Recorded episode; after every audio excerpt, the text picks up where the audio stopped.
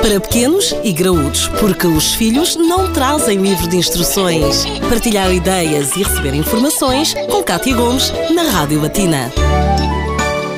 Para as crianças, o Natal, por norma, é sinónimo de presentes e brinquedos, aliás, que aqui no Luxemburgo já começou mais cedo com o São Nicolau. Mas é possível envolver os seus filhos neste espírito natalício, uh, envolvendo também através da alimentação e da mesa de Natal. É por isso, foi por isso mesmo que convidámos a nutricionista Inês Pádua, que ao longo desta semana nos tem vindo a partilhar connosco algumas receitas. Inês, e confirmas, portanto, aquilo que eu estava a dizer acaba por ser correto. É possível misturarmos aquilo que é o espírito natalício e a alimentação saudável saudável. Exatamente com alguma imaginação e paciência, nós uh, uh, conseguimos. Conseguimos que as crianças tenham uh, esta percepção deste lado mais emocional do Natal e também aliar aqui esta questão saudável e não ser só os presentes e as questões materiais. É, e isto, isto, não é só possível, como também é desejável. É cada vez mais importante nós reforçarmos este lado familiar. Para o dia de Natal em si, é importante, por exemplo, deixar que a criança converse à mesa e que partilhe as, as suas ideias. Porque ela não se aborreça e procura uma televisão ou um telemóvel. Elas, de facto, têm uma menor capacidade do que um adulto estar ali à mesa e fazer aquela,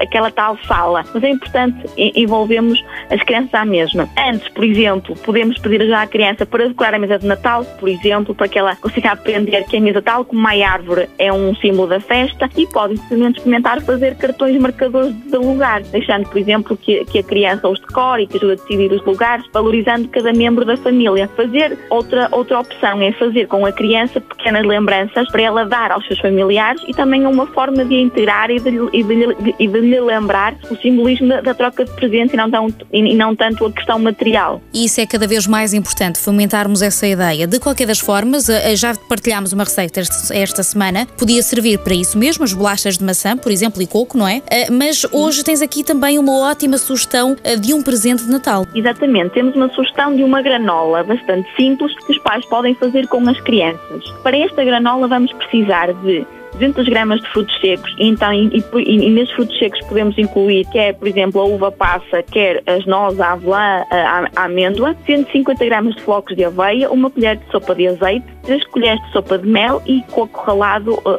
a gosto. Como é que fazemos esta granola? Até é algo relativamente simples, não? Sim, sim, é bastante simples e as crianças podem literalmente pôr a mão na massa.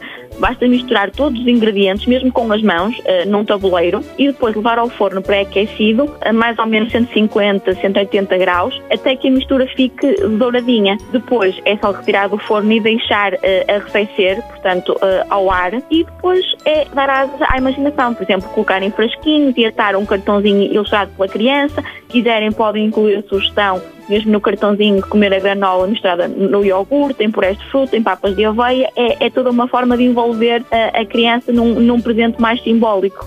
Nos preparativos, fomentamos a alimentação saudável e ainda temos aqui um pequeno gesto que pode fazer toda a diferença sem ter que gastar concretamente dinheiro a comprar um determinado presente, apenas utilizando coisas que estão muito provavelmente já lá em casa. Inês, muito obrigada por estas sugestões. Uma granola bem simples que poderá voltar a ouvir todo o processo de confecção a partir do podcast no Facebook da Rádio Latina. Para pequenos e graúdos, a vida de filhos e pais, de segunda a sexta-feira, na Rádio Latina.